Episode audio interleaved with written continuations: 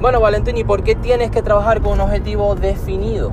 ¿Por qué esforzarse duro no es suficiente?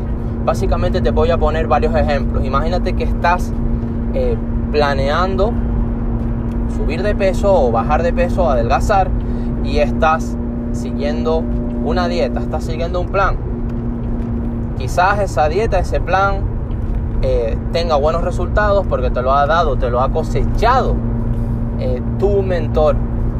Pero cuando te preguntan cuánto quieres adelgazar, no sabes cuánto, no sabes cuánto peso perder.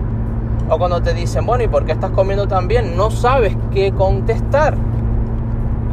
A lo que voy es que cuando adelgazas, cuando en, este ejemplo, tienes que ponerte un objetivo, tienes que ponerte un objetivo definido, tienes que ponerte una meta.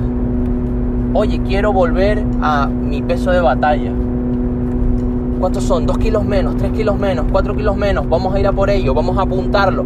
¿En cuánto tiempo? ¿Un mes? ¿Un mes y medio? Cuantifico. Le pongo el qué, un horizonte temporal. Así que tres claves importantes más dentro de ese objetivo definido.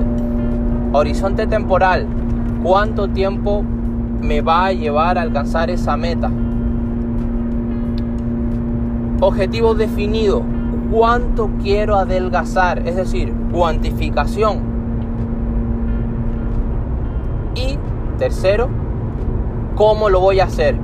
Es decir, ¿qué micro objetivos diarios, es decir, qué metas pequeñas voy a realizar paso a paso para poder llegar a esa meta más grande, a ese objetivo definido que es perder esos 3, 4, 5 kilos, etcétera, y volver a mi peso de batalla. Entonces volvemos a recapitular. El objetivo definido es muy importante.